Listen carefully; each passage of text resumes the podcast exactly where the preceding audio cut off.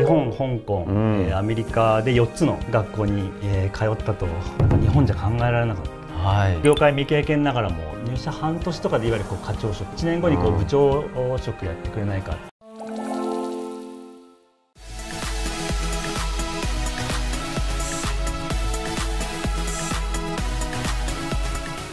はい皆さんこんにちは、えー、本日のゲストはアドウェイズ取締役の野田さんにお越しいただいております。よろしくお願いします。いや野田さんありがとうございます。アドウェイズグループ。3人目。そうですね。ちょっとアドウェイズ多すぎじゃないかと思いつつありがとうございます。高山さんと来てですからね。野田さんの今までのキャリアとちょっと仕事論的なところを2回にわたって、えー、ちょっと深掘っていけたらなと思っています、はい、もうお生まれが海外だと伺っておりまして、はい、アムステルダム。あそうなんですよ。生まれてもう半年で日本に帰ってきたらしいので、はい、もう僕の中で記憶は全くないんですが その戸籍謄本とか取りに行くと、出生地アムステルダムと書いてあってですね、はい、当時父親の仕事の関係でアムステルダムに駐在していたみたいで、その時に僕姉もいるんですが、姉も僕もあのアムステルダムで生まれたと。はい約10年、まあ、そのお父様のお仕事の関係で、はい、まあ、いろんなところをこう行かれてたわけですよね。そうですね。もう完全転勤族で、国内海外、うんうん、23年に1回ずっとこう引っ越しを、えー、繰り返してましたね。うん、はい、アメリカ香港あといくつかあられたんですよね。そうですね。日本でもアムステルダムから日本帰ってきて、うん、えっと大阪、名古屋、えー、横浜、奈良。で奈良の時点でまだ小学校3年生、はい、9歳10歳の頃ででそこから香港に行ってアメリカ行って大学で日本っていう感じなんで小学校6年間で行くと日本、香港、うん、えー、アメリカで4つの学校に、えー、通ったと経歴といいますか、はい、でいくとその行った学校のあれで考えてもかなりずらっと長くなる感じはあるかもしれないですね。あすごく、まあ、当時だとまだ多かったかもしれないですけど、うん、今だとほとんどない。振り返ってみてご自身の自己形成に大きなこう影響を与えたこととかって例えばどんなことありますか？アメリカ行った時に、まあ、まあ言語がっていうのももちろん、えー、ありますけどやっぱもう物理的にこう、はい、アメリカにいる人種だけ、まあ、人種のるつぼって言われますけど、はい、特に東海岸の方にいたので。うん。まあ、白人黒人だけじゃなく、うん、まあ、いろんな国々からいろんな人たちが集まったりとかするので、うん、アメリカのなんかもう何でもやっぱスケールが大きいですしやっぱエンターテインメントもすごいですし、うん、あとやっぱすごいなと思ったのがあの例えばこうアメリカのメジャーリーグ決勝戦はい、あのワールドシリーズって呼んでいて、うん、普通に考えたら、まあ、アメリカの野球リーグの優勝決定戦なんですけど、ねはい、アメリカ人はそれをもうワールドシリーズって呼べちゃうっていうそのアメリカ人のその考え方っていうところがすごく象徴的だなと思って、うん、そういったようなその中に入るとやっぱすごく居心地がいいというか、うん、刺激的だし面白いし、アメリカ7年住んだんですけど、やっぱそこの影響っていうのはすごく大きかったんじゃないかなってやっぱ今振り返っても思います。もうアメリカが世界の中心だっていうもう大前提で成り立ってたりとかするんで、なんか日本じゃ考えられなかった。はい、お父様あの、まあ、メーカーにご就職されてて、まあ、いろんなところを転勤されてたってことですよね。そうですね、はい、メーカーでうん、でかつまあ海外関連の、うん、事業部に、えー、配属されてたみたいで、うんうん、それでこう比較的、長い間こう海外での駐在期間が長かったという感じですね。はい、一番初めは、えっと、富士フィルムさんに、はい、野さん入られてると思うんですけれどもやっぱこの辺も、まあ、それまでのその海外の、えっと、ご経験とあとお父様のご活躍されてるお姿から結構影響を受けたところは大きかったですか？アメリカで暮らした影響もやっぱり、えー、あったりで、うん、世界の中に占めるこう日本のこう位置づけみたいなのをこう客観的にそうやって見れたっていうのもあって、うん、そういった意味では一度働いてみる上ではこうまず現段階ですでにこう世界中に展開している日本企業の中で働いてみたいなというふうに思って、せっかくならその中でこう物理的に商品を持って展開しているような、まあ、消費者向けに、え商品展開しているような、まあ、メーカーで働きたいなというところでこうグローバルでそれなりにこうプレゼンスの高いメーカーをいくつか就職活動で受けさせていただいて、その中からこう富士フィルムを選んだっていうところで、まあ、父親がメーカーで働いてたっていうのも、まあ、多少なりとももちろん、はい、影響はあったかなと思います。お仕事としてはどういったことされてたんですか？フィルムは海外事業部に配属されて、うん、もう今はあんま使わなくなりましたけど、うん、あのチェキとか映るんですとか、はい、その、はい、デジタルではないこうアナログなフィルムとかも含めた写真関連の商品の、まあ、マーケティングを行っている事業部で、まあ、結構、まあ、富士フィルム自体も世界中展開していたので、あのいろんな国々の担当をして、特に珍しいところだと例えばキューバ。中南米も担当してたので一回こうキューバに出張に行く機会もあったりですごくいい経験をさせていただいた5年間でしたね、はい、富士フィルム富士フィルムさんは海外展開とかその時々伺うにすごく成功事例として上がること多いですよね。国によっては特にアメリカのコダックとかがやっぱ強かったのでっていうのはありますが、まあでもかなり展開している国地域のまあカバレッジでいくと、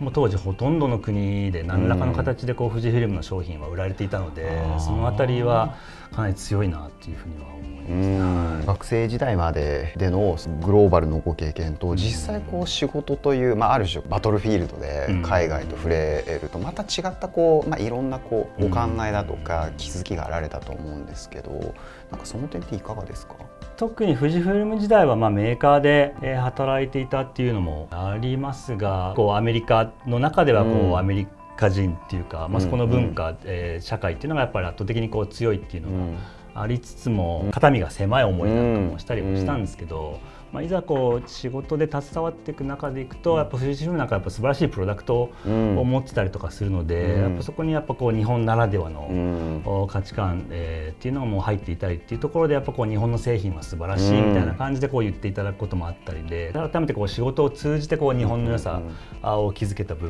分なんかはあったかもしれないですね。はい、5年間お仕事されてきてで2006年アドウェイズさん入社されますと、ね。はい、なんか他の人から見るとめちゃめちゃこう大手の富士フィルムさんから、うん、まあ、当時まだまだまあ、今でもですけど、ベンチャースタートアップ感が非常にこう強いアドベンスさん。に入られる、うん、そして多分お仕事内容的にもちょっと変わった領域に多分取り込まれたと思うんですけれども、ねはい、まあ、なんかその時の背景いろいろと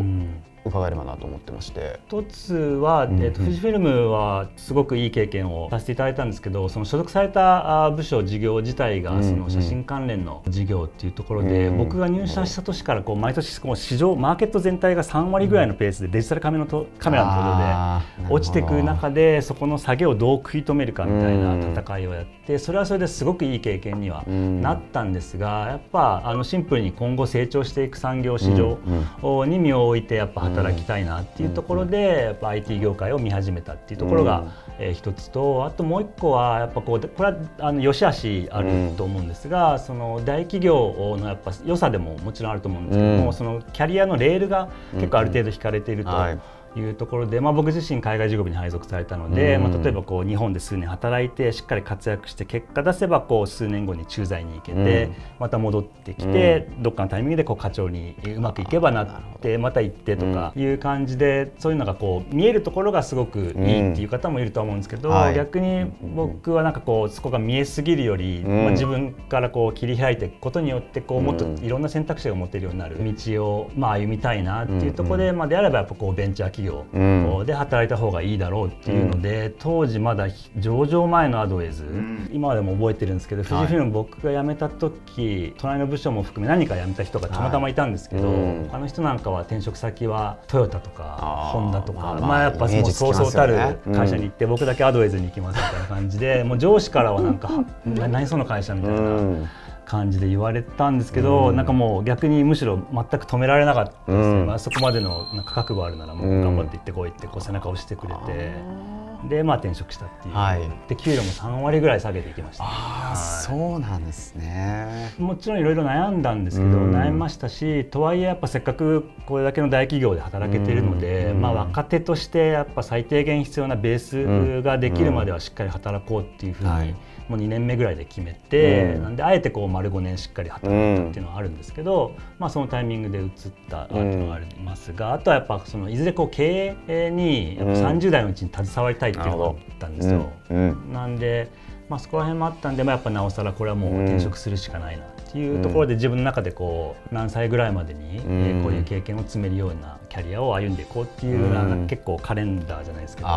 結構明確に目標設定して、腹くくって、え転職したみたいな。本当肌感覚に近いもんだと思うんですけど、ん。なんか無理やり言語化するんであれば最低限のベース。当時思ったのはやっぱ大企業ですとやっぱり当然一つのプロジェクトに関わる人の人数も含めやっぱり大きかったりプロジェクトの金額しっかりスコープとかもやっぱ違ったりするケースもあったりで自分が一社員として携われる部分ってこう全体のほんの一部でやっぱなかなかこう全体像がやっぱ見えにくいっていうところがあったりで当然最初はまずやっぱ自分が担ってる役役割において先輩上司に相談することもなく与えられているミッション役割